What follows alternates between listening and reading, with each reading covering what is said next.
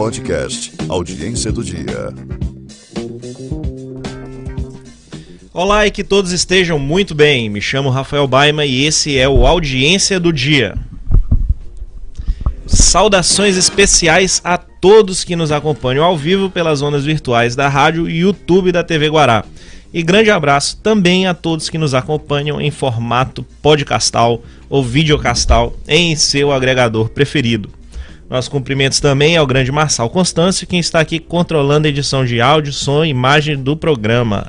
Sem mais delongas, vamos anunciar nosso convidado e o tema de hoje que ele trará seus vastos conhecimentos. Passa aí para as preliminares, Marçal. Das preliminares.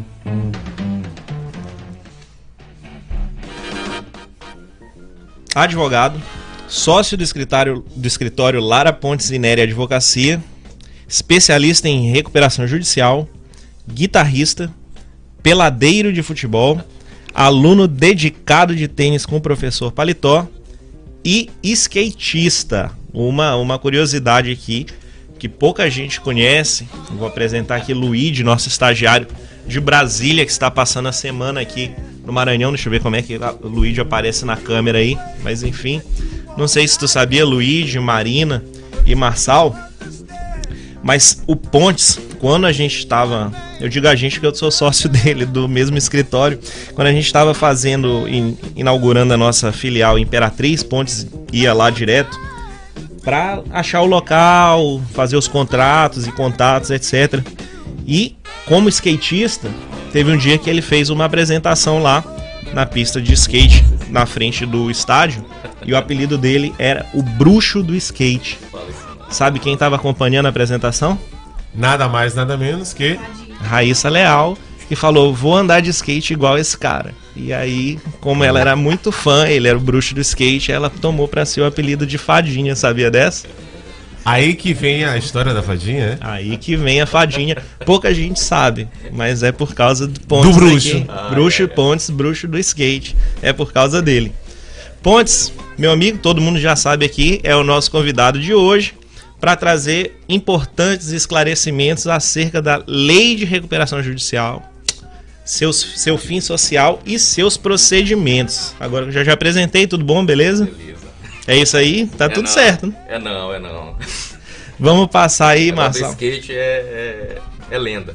É len- lenda urbana, é lenda urbana. Tem um fundo de verdade aí. Passa pro mérito aí, Marçal.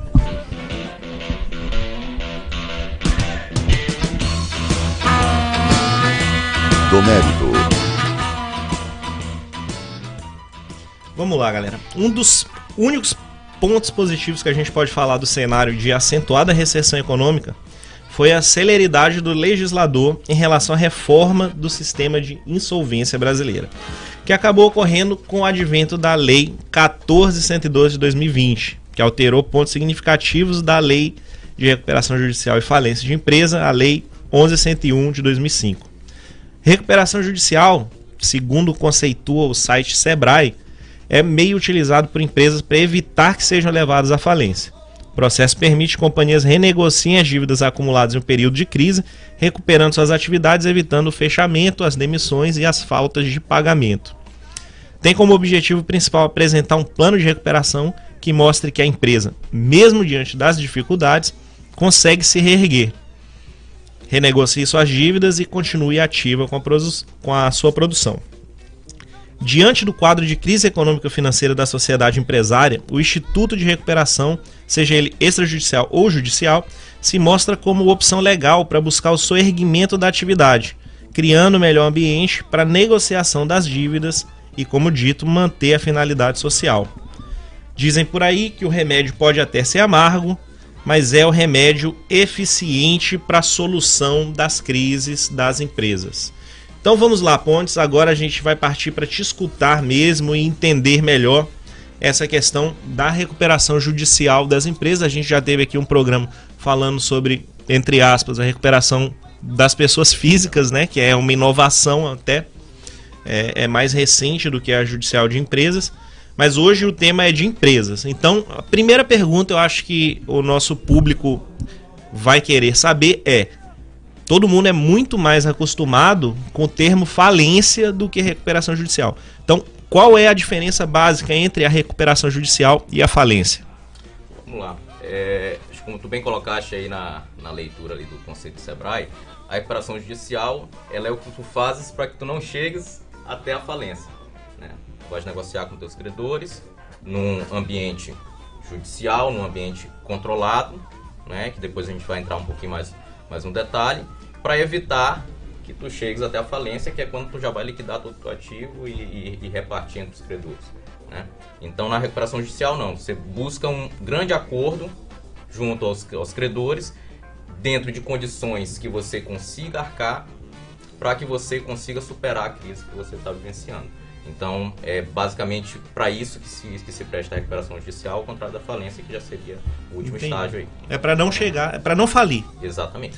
É a quem se destina o processo de recuperação judicial, cara? Bom, a recuperação judicial é para empresário ou sociedade empresária né, que é, esteja passando por, um, por, por crise. Há ainda alguns, algumas exceções, nem toda em- empresa é, se submete, por exemplo, as empresas é, de públicas, as sociedades de economia mista, ah, instituições bancárias, de previdência, plano de saúde, essas não, elas têm legislação específica, né? elas não submetem à, lei de recuperação judicial e falência.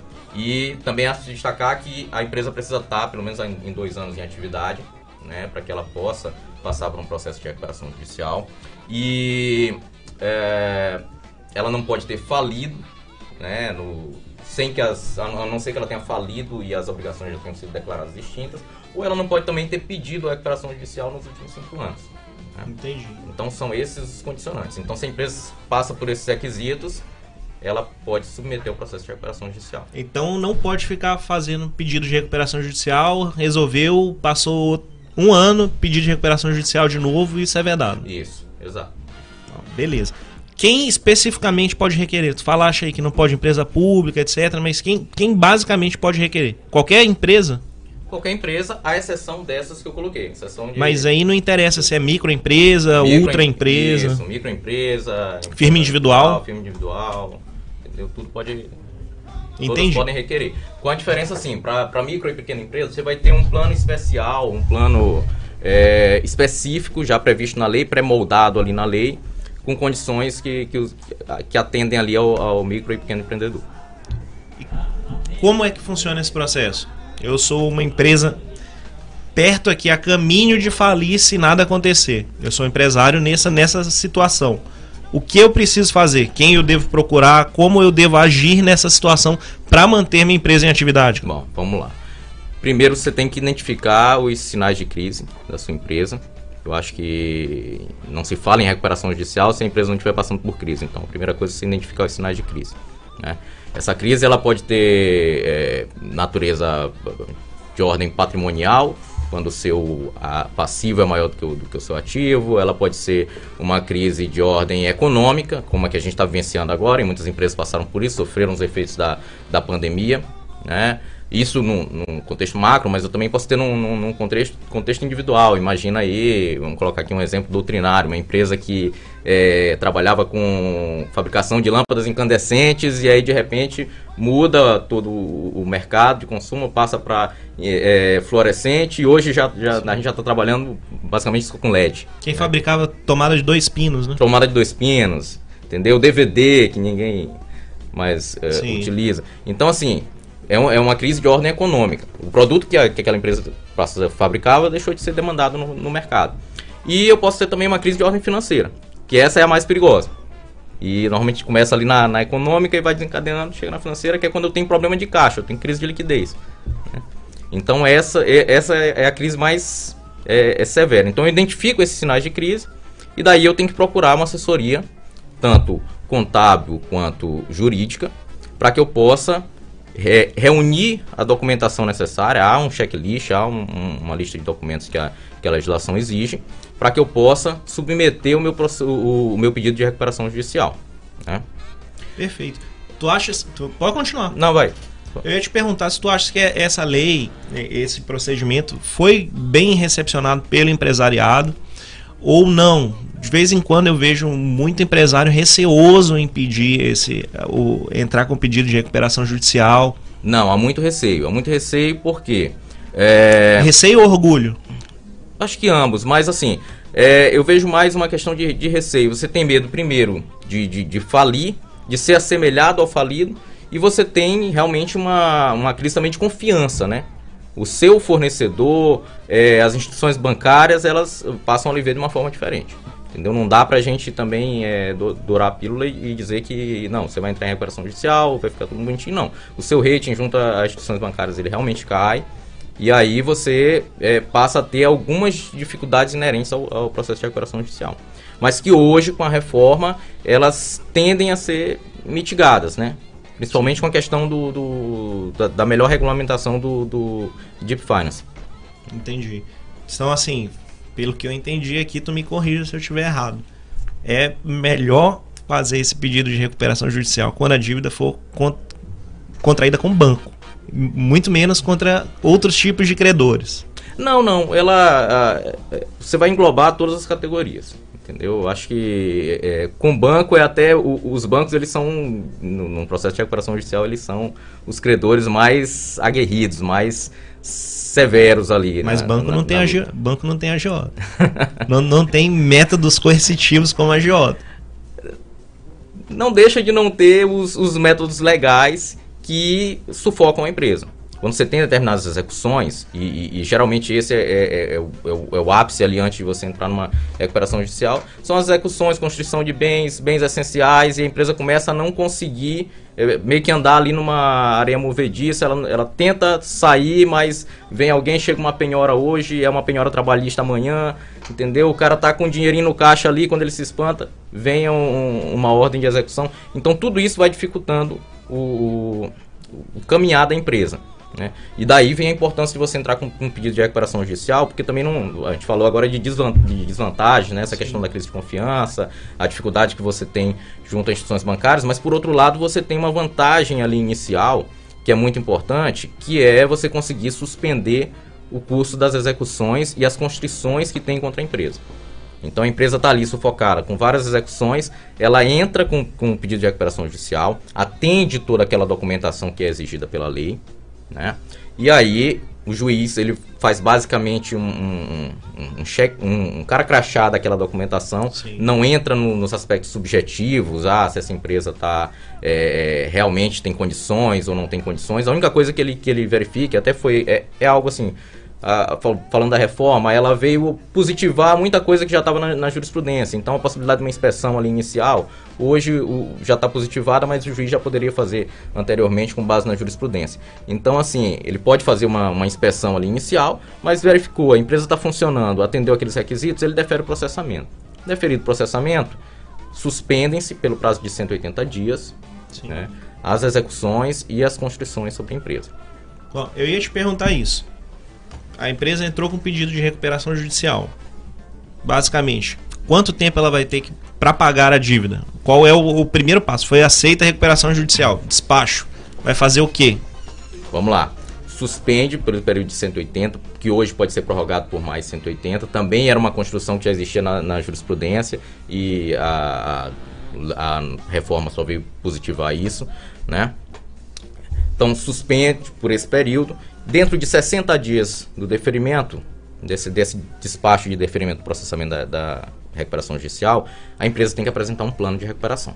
Né? Esse é realmente o, o, o coração da, da recuperação judicial, é o plano. né? Nesse plano, você vai demonstrar a viabilidade da, da empresa, demonstrar as condições que a empresa 60 dias úteis ou corridos? 60 dias corridos. tá? Então, demonstrar a viabilidade do- da empresa e demonstrar como a empresa pretende quitar essa dívida. Aí tu me perguntaste, qual o período que tem para pagar? Isso aí é o plano que vai definir.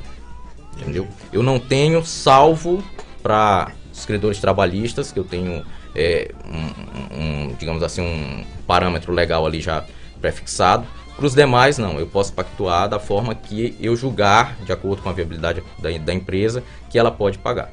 Né? Então, é, é bem livre esse ambiente, até porque a- Não há um prazo máximo. não há um prazo máximo. Até porque isso vai para uma assembleia de credores em que eles vão em conjunto com a empresa, definir como é que, que vai ficar o plano, aí podem propor alteração. Então, assim, eu vou falando dos trabalhistas aí, só que eu mencionei que tem um parâmetro prefixado, os trabalhistas não, eles têm que ser pagos em até é, um ano, com a possibilidade agora também, com a reforma, de eh, prorrogar esse prazo para dois anos. Tá, mas espera aí, eu não entendi uma coisa. Então, tu ingressaste e foi deferido o teu pedido de recuperação judicial. Perfeito. Tu vai ter os 60 dias para apresentar o plano. Exato. Só que no momento que já foi aceito o pedido, 180 dias para não pagar ninguém. Isso, não paga Também ninguém. não trabalhista. Exatamente. Prorrogado por mais, 160 por mais 180, tem um ano aí de respiro. Isso. Inclusive trabalhista, Inclusive o trabalhista. prazo para pagar as dívidas trabalhistas vai começar no ano seguinte. Quando aprovado o plano.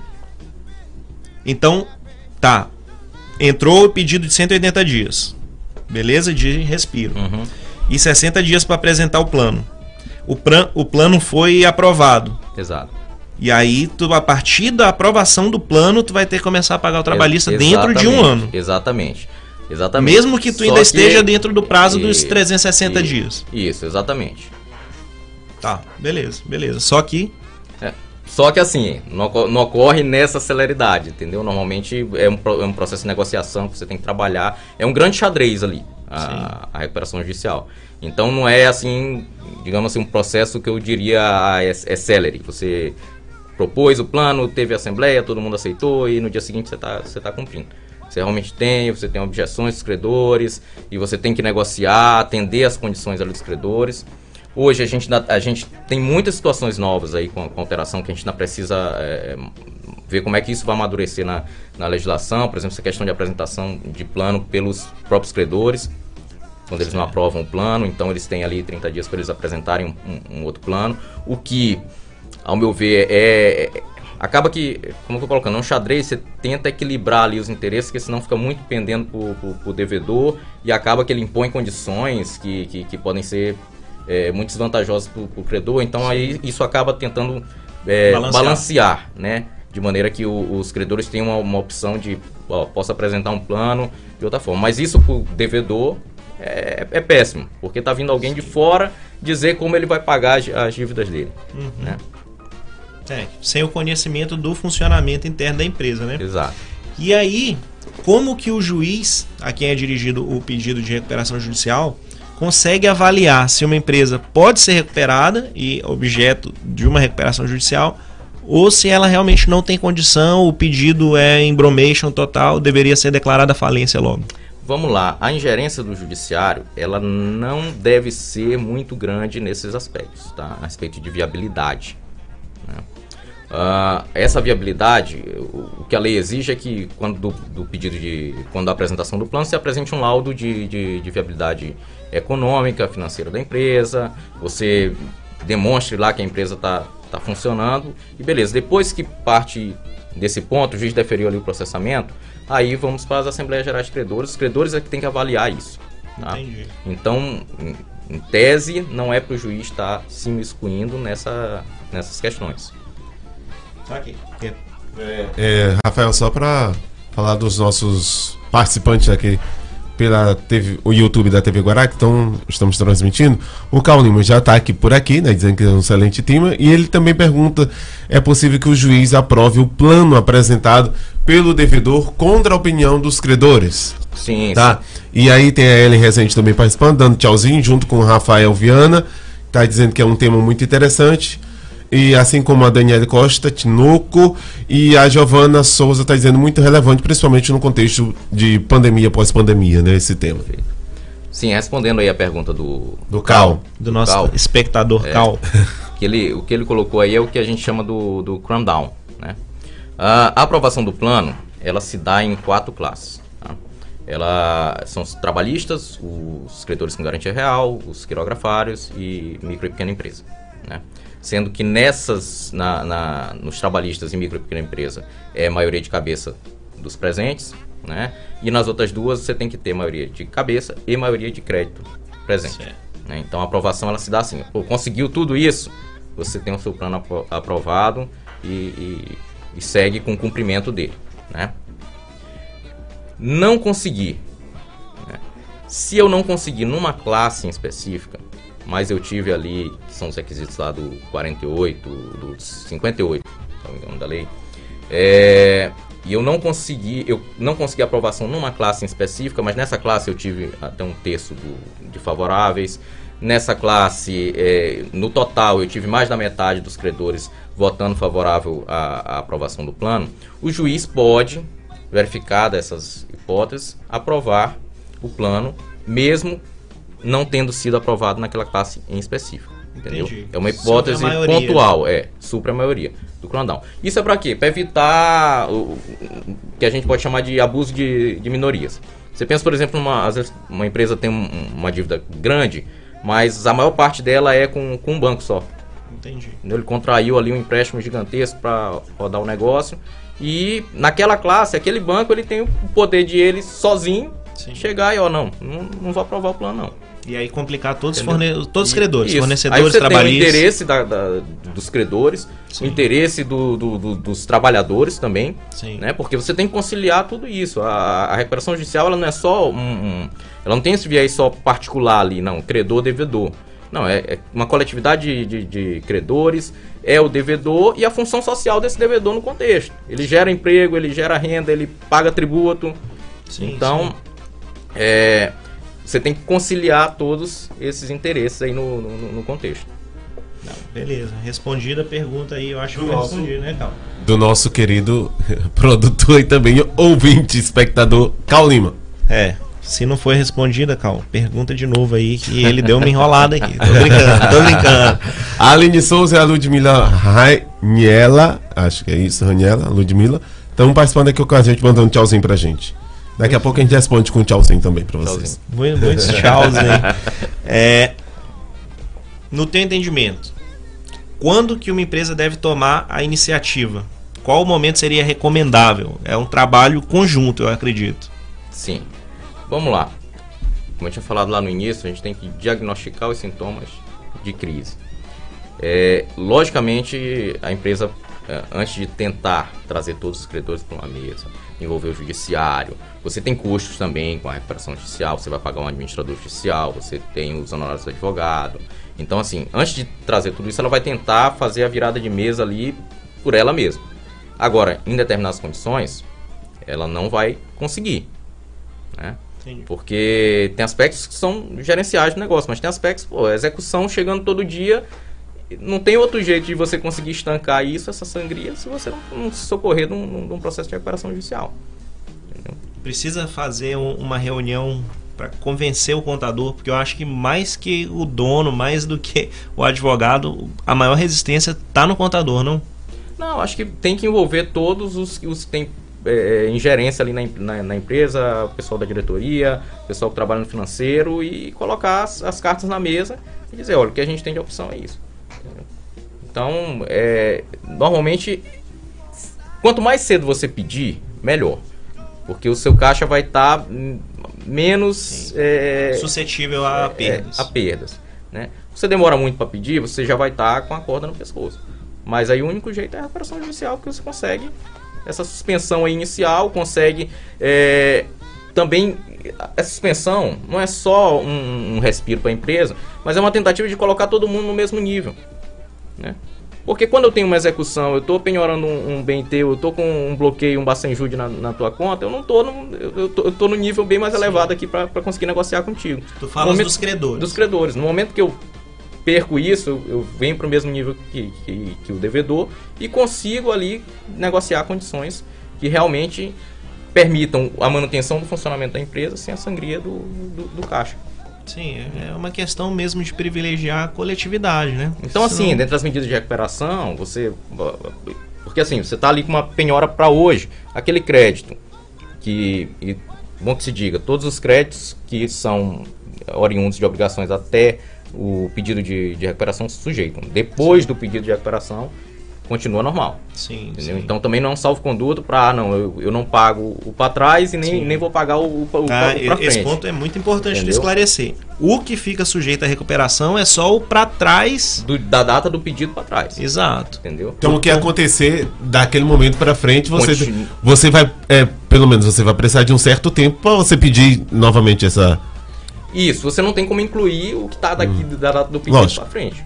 Entendeu? Você só vai trabalhar o, o para trás. Para frente, pressupõe-se, pô, eu não tô mais com, com execuções, não tô mais com penhora no caixa. Eu tenho viabilidade, eu vou estar tendo caixa para pagar minhas obrigações do, do dia a dia. Eu não tenho mais por que estar atrasando o salário do- do- dos empregados, nem os meus fornecedores.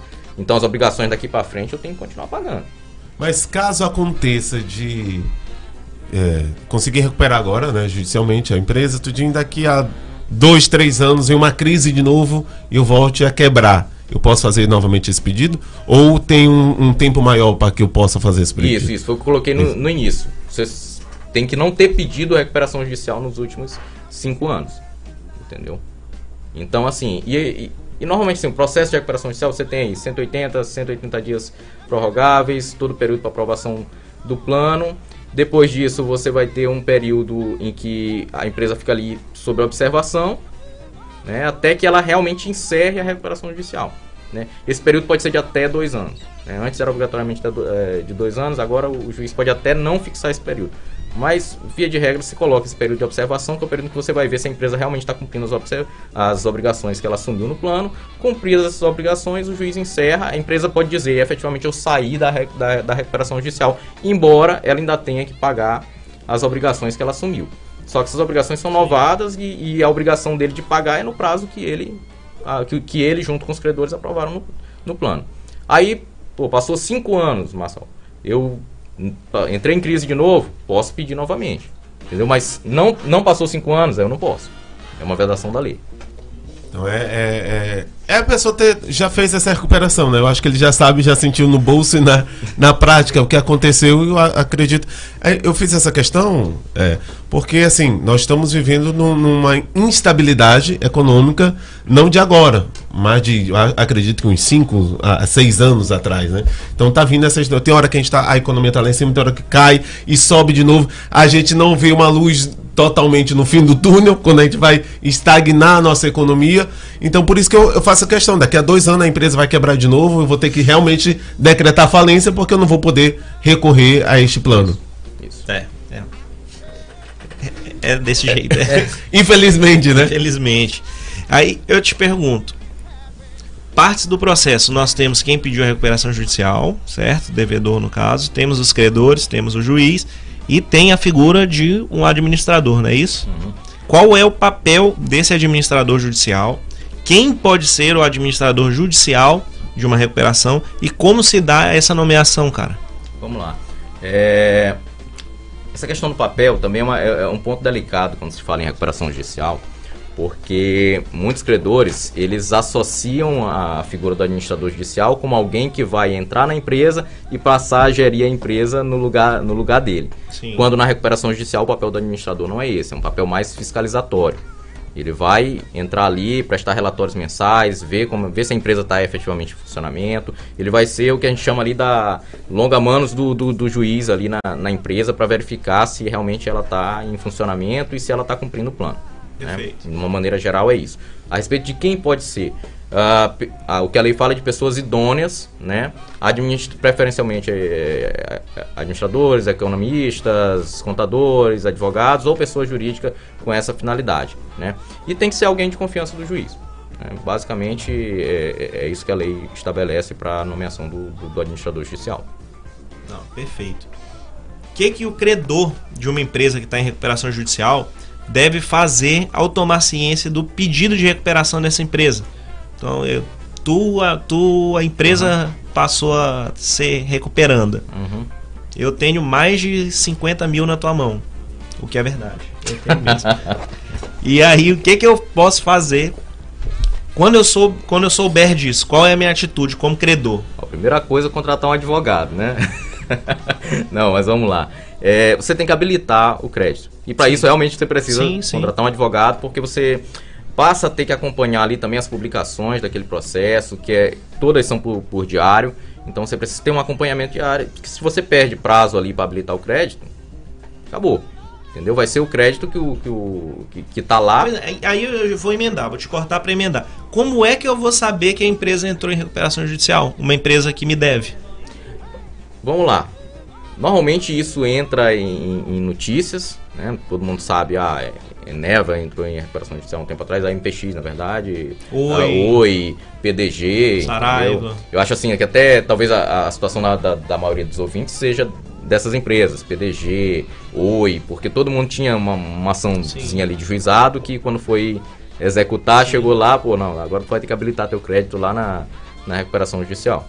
Então, assim, a- o primeiro passo para o credor é ter que habilitar o crédito. Mas essas aí a gente toma ciência pela mídia. Mas, por exemplo, hoje a recuperação judicial pode ser de microempresa. Eu sou um fornecedor. Eu forneço papel para essa empresa. Como é que eu vou saber que essa empresa entrou em recuperação judicial? Pois é, só acompanhando. Não tem como, assim, é, eu saber previamente, a não ser que eu esteja realmente acompanhando, que a empresa me, me, me informe e tudo. Que alguém da empresa vai lá e diz, olha, não, não, não entre em contato com tal empresa porque tá dando.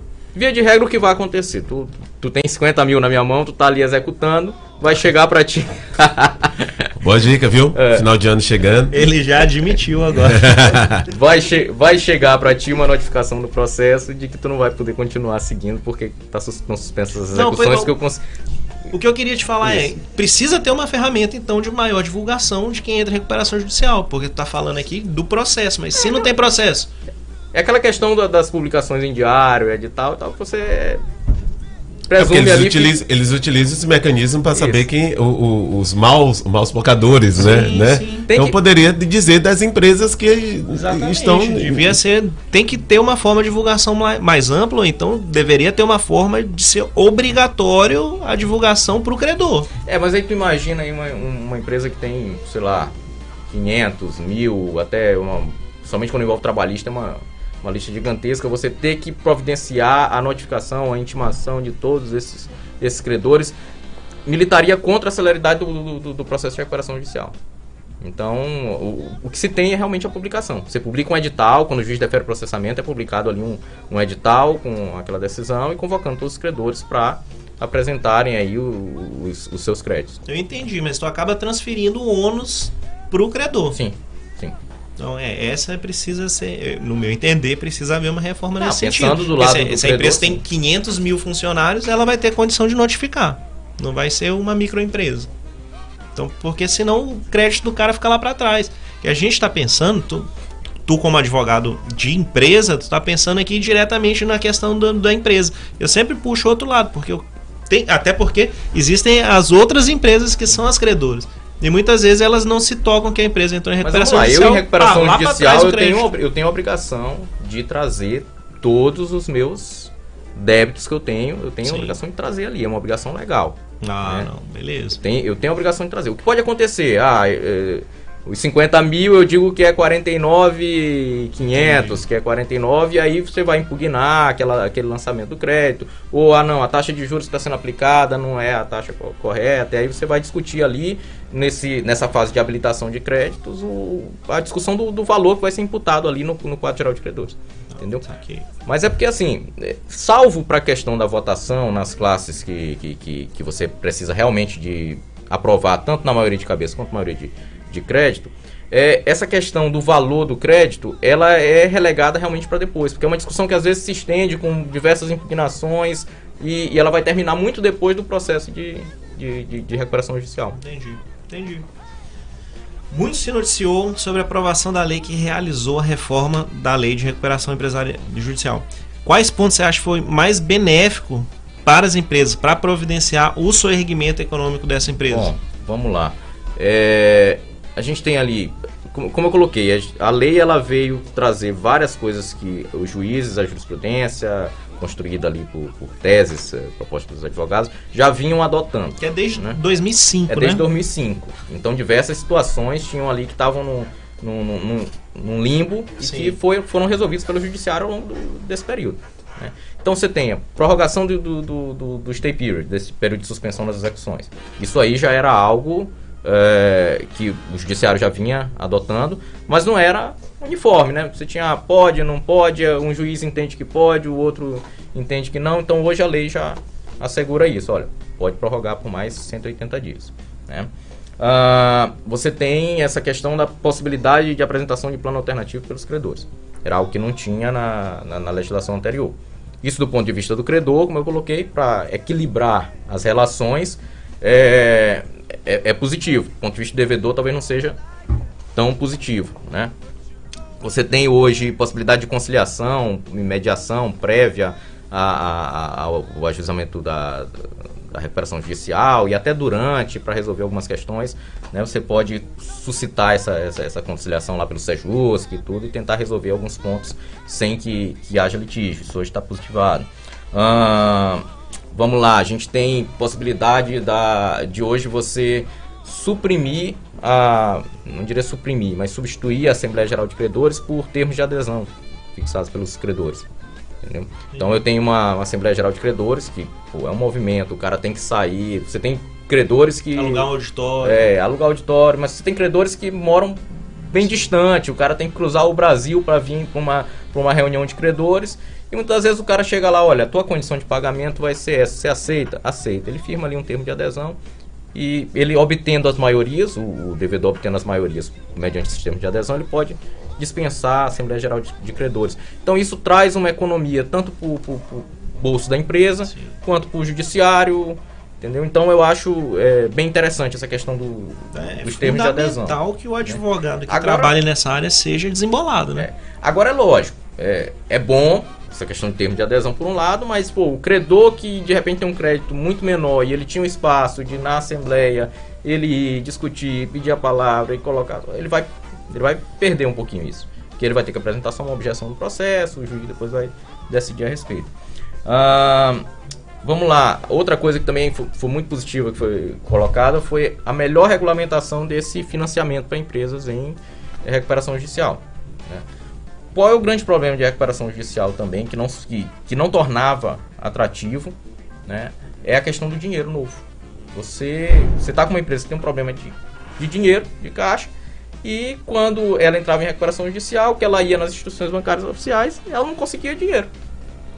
Ela não tinha, não tinha crédito. O, o rating dela lá pelas é, normas lá do, do, do, Banco Central ia lá para baixo. E inviabilizava o. Invi, inviabilizava. Já tinha essa possibilidade do, do, do Deep Financing, que é debtor in, in possession, né? Você dá, dá ao devedor a, a posse de algum bem para que ele é, possa conceder crédito. Sim. Né?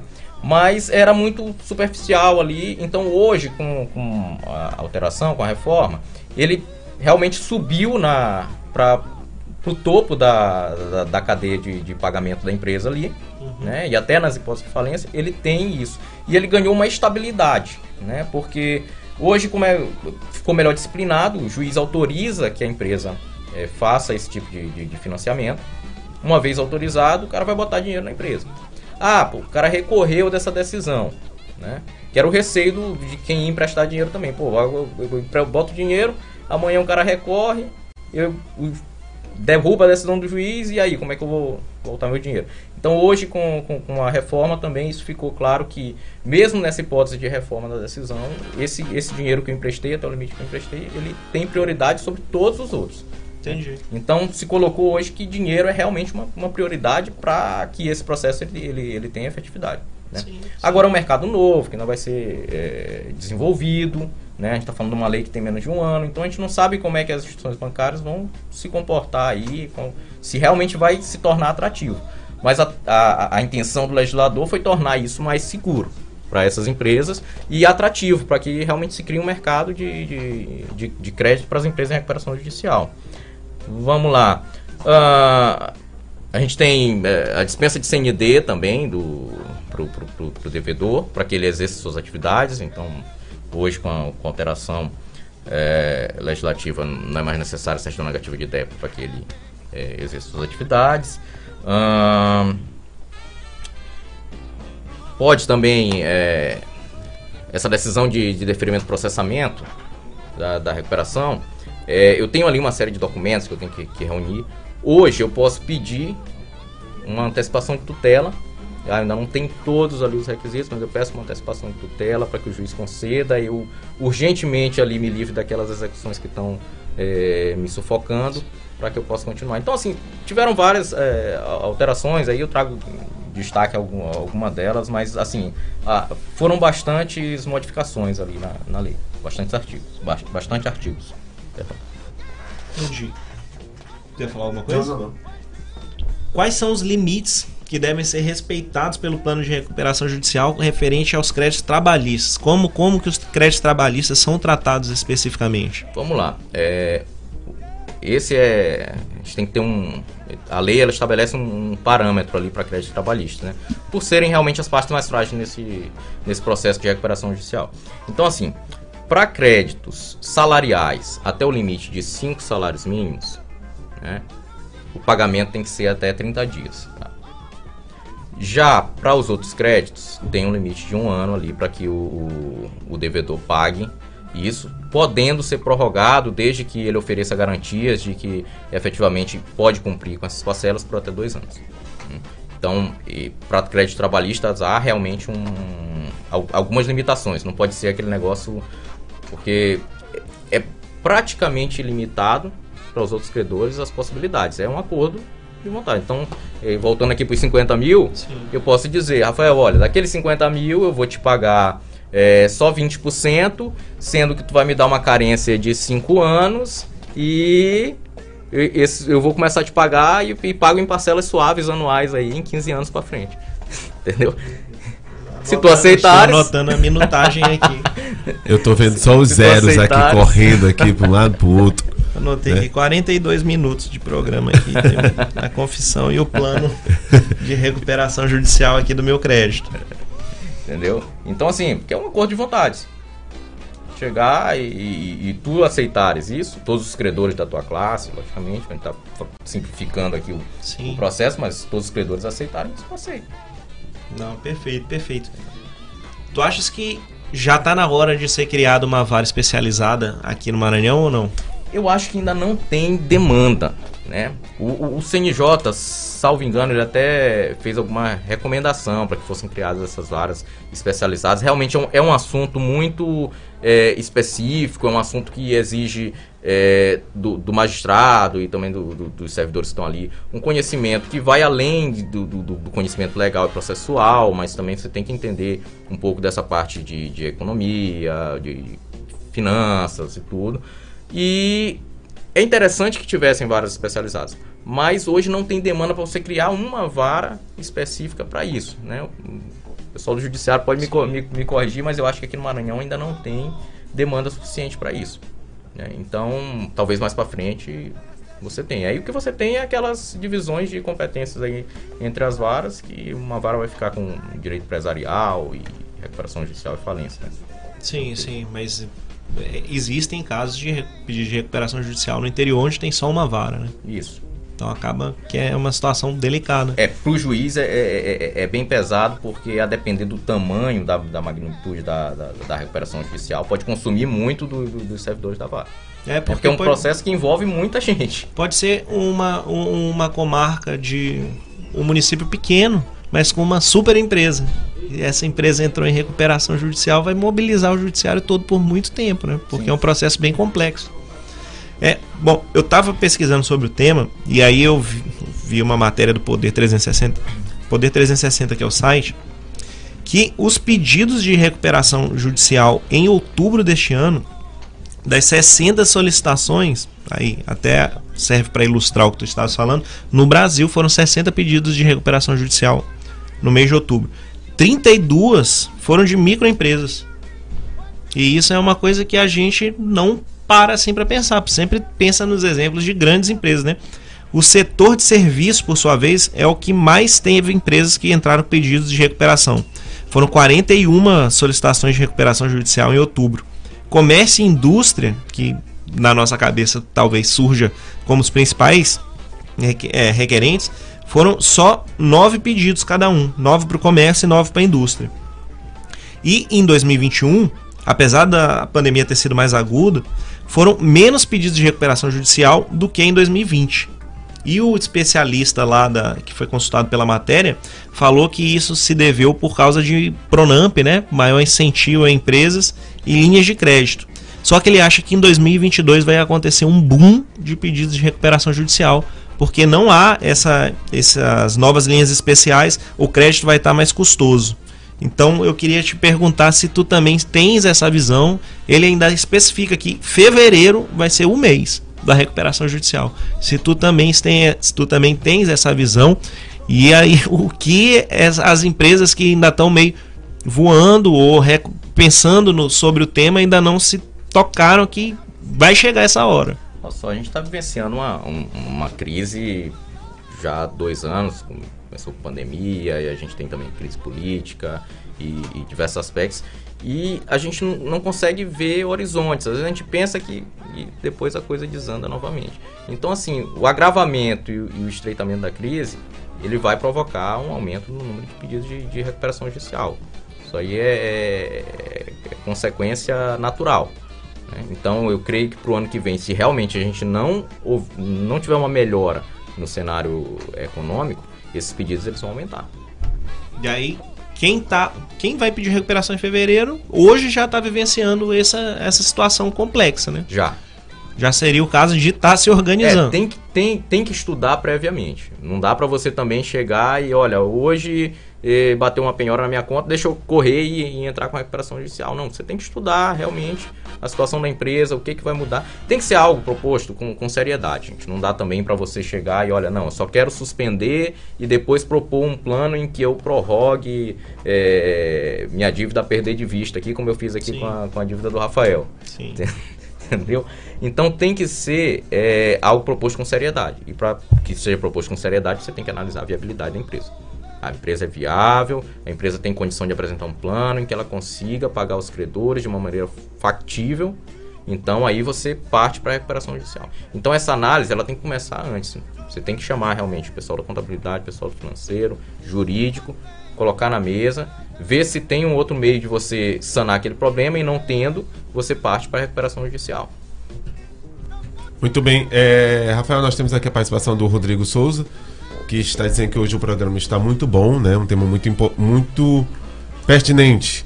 E assim como o João Vitor Cal está dizendo que é um ótimo programa, muito esclarecedor, a Juliane Moraes Silva está dizendo que é excelente, o Marcos Vinícius colocou o alvo, acertamos, né?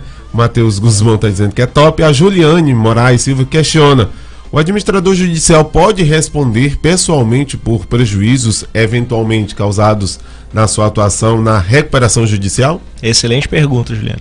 Sim, pode, pode, pode responder. Entendeu? Agora, é lógico, como eu coloquei, a atuação dele costuma ser bem limitada na recuperação judicial. Hoje foi estendido com, com, com algumas outras obrigações, mas costuma ser uma função mais fiscalizadora. Agora, se ele causar prejuízos na, na sua atuação, ele, ele responde sim. Queria te perguntar, Pontes, o que pode ser feito para coibir que os credores forcem a quebra das empresas em recuperação?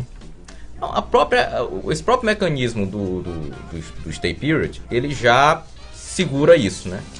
Porque no momento que você suspende as execuções, que você é, consegue evitar penhoras, e hoje um, um, dispositivo que foi acrescentado é isso, realmente é, suspende também penhoras, arrestos e tudo, você consegue evitar uma quebra ali imediata. É, Recentemente, o STJ resolveu retomar a discussão sobre a possibilidade de realização de medidas constritivas sobre o patrimônio das empresas em recuperação judicial em ações de execução fiscal por ordem de juízos diversos daquele da recuperação. Tu acha que isso pode prejudicar os processos de recuperação em curso? Então, vamos lá. A, a, a, reforma ela também resolveu esse ponto. Né? Ela, ela, essa, volta, era uma questão também muito polêmica antes em que ah não quem a quem compete decidir sobre a constituição do patrimônio da empresa em recuperação judicial e principalmente as execuções fiscais que um outro ponto que é, é bastante esclarecedor a gente não pode deixar de falar é que a execução fiscal não é, se submete à recuperação judicial créditos tributários crédito de natureza tributária uh, bem como uh, créditos decorrentes de alienação fiduciária eles não se submetem à recuperação judicial né?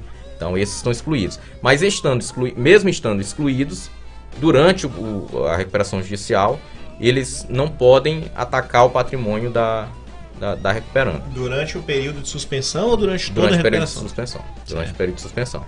Então, assim, No caso das alienações fiduciárias, vai suspender, o juiz compete suspender. Isso era uma Sim. questão que ainda era é, muito dentro da jurisprudência, hoje já está lá dentro da, da reforma. Então, para as é, alienações fiduciárias, ele tem com, competência para suspender e para as execuções fiscais, que o Estado nunca perde, uhum. tem a competência para substituir.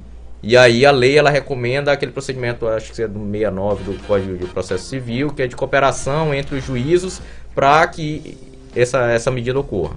Entendeu? Então, assim, era uma questão ainda muito debatida na jurisprudência, mas que hoje já está é, comportada ali dentro, dentro da lei. Então, para as execuções fiscais, o, continua o juízo da recuperação com competência para determinar a suspensão Sim. e o procedimento de fazer ele faz em cooperação com o juízo onde se processa a execução fiscal. Não, beleza. Acho que a gente esgotou aqui o que a gente tinha de questões, ainda contou com participação aí dos telespectadores. Eu acho que para finalizar, eu queria que tu seria interessante que tu falasse para o empresário que está pensando, está na dúvida, o se é realmente interessante, se não vale a pena, se há essa questão de realmente perda de credibilidade no mercado ou não, uma mensagem para o empresariado sobre a recuperação judicial, se vale ou não a pena, em caso realmente, óbvio, de passar por dificuldade financeira. Sim, se a sua atividade é viável, se você tem uma empresa que está em pleno funcionamento, se você tem uma empresa que ainda tem é, demanda de mercado pelo serviço ou pelo produto que você trabalha, você e, e você está passando por uma crise que é superável, você deve sim buscar o procedimento de recuperação judicial para tentar superar essa, é, essa crise. Eu acho que é o meio legal, é o meio correto e honesto também de você, de, de, você fazer isso, transparente, porque você abre a sua, a, a, sua, a sua vida, né? Ali os laudos trazem todo o demonstrativo da empresa, é, junto com a documentação inicial você junta diversos documentos, inclusive pessoais do, dos sócios, e você trabalha com transparência junto com seus credores, dentro das condições que você tem para pagar. Então, assim, se o seu negócio é viável, e aí entra aquele, aquele pool de pessoas ali que eu coloquei, financeiro, contábil e jurídico, para fazer uma análise com relação a isso, uma, uma, análise sem paixões também, porque às vezes você tem um, um, empresário que tem uma paixão pelo aquele negócio e o negócio já se tornou realmente obsoleto e não, e, e, não vai ter jeito. Mas se é viável, se tem como fazer ajustes de maneira que ele continue a, a, a desenvolver a função social da, da, da empresa, ele tem que correr para fazer uma recuperação judicial e superar essa crise. Bom, é isso aí, cara. Agradecer bastante teus esclarecimentos sobre esse tema, que, como todo mundo disse aí, é absolutamente relevante, ainda mais nesse cenário que a gente tem de instabilidade econômica e provavelmente ano que vem instabilidade política muito forte, né? Ano de eleições. Eu já acho que a estabilidade política já se arrasta em alguns anos. Ah, sim, sim. Mais ou menos desde 1500, cara. Exatamente. E a, a econômica eu, eu, eu, vai pelo mesmo caminho. Ou, ou até pior. Eu sugiro devolver para os índios. Seria uma reparação histórica muito interessante aqui. Poderíamos começar um outro programa sobre o tema, mas não será o caso, então a gente vai partir aí para as alegações finais, Marcelo. Simbora.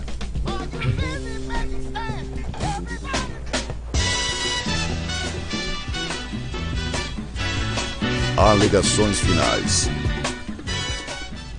Bom, Pontes, nas alegações finais, como eu te falei há uns uma hora e dez minutos atrás, tens que indicar aí alguma, alguma recomendação, filme, livro, série, música, o que for, ou competições de skate que tu participe ainda. é, de preferência com a participação da Fadinha. Sim, eu vou, eu vou agradecer a tua presença, vou dizer que foram, foram pontuações muito interessantes. Minha recomendação, eu sempre tenho que fazer uma, é. Eu assisti agora domingo um filme chamado Tic Tic Boom. É um musical Netflix, eu acho não é muito a vibe do público em geral, mas eu gosto muito de musical. E o, o Andrew Garfield tá muito doido no filme, ele é um cara bastante doido para compor personagens. É, é, um filme bom, com, com certeza vai concorrer ao Oscar aí. Relata a trajetória de um, de um escritor de musicais da Broadway que tava ali o tempo inteiro num conflito que eu acho que é um conflito de todos nós Será que eu já fiz o melhor que eu podia fazer na minha vida? Ou daqui a quanto tempo eu vou chegar no melhor que eu posso fazer na minha vida? E o cara vive atormentado com isso, com 30 anos de idade. E aí eu não posso dar spoiler, né? Mas é, é interessantíssimo o desfecho. Então fica essa me- a recomendação. Eu vou pedir que para tu entregues pra gente teus contatos, tuas arrobas e faça uma indicação também e novamente agradecer, cara. Bom, obrigado aí a todos. Né? Ah, meu contato aí é arroba Pontes Aguiar no, no Instagram. Ah, e e-mail pontesaguiar.lpn.adv.br. Ah, vamos lá para as indicações, né, Rafa? Eu vou, eu vou dar uma indicada aqui, aproveitar que, que, que nunca tinha vi, vindo. Vamos lá. Filme, é, Os Sete Chicago, eu, aten- eu assisti esse ano, muito bom. Ahn, livro. Porra, vou te interromper. Sete Chicago tem que assistir e logo depois tem que assistir Judas e o Black Messiah, já viu? Esse eu ainda não assisti. Vou, Cara, tem- vou é- assistir, é emendado, é emendado. Judas e- Judas e o Black Messiah. É, é Judas e o Messias Negro. Sim. Tem que ser. Assistir um, assistir o outro. É, eu já. Eu, eu, eu Porque já, as histórias conversam é a mesma época, tem os mesmos personagens Mesmos quase. Mesmos personagens. Eu, eu realmente vi que, que, que tinha essa ligação. Ainda vou assistir. Ahn, livro, Uma Vida com Propósito, do Rick Warren. Um livro muito bom.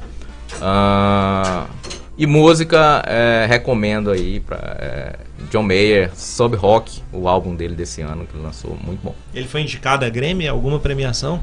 Não sei te dizer. Ah, eu não, eu só sei vou dizer. assistir, eu só vejo coisas que forem indicadas à premiação, cara. Selena foi. Quem foi? Selena Gomes. Isso não quer dizer muita coisa também. Então eu revejo meu pensamento imediatamente. Eu revejo Vai votar nela. meu pensamento.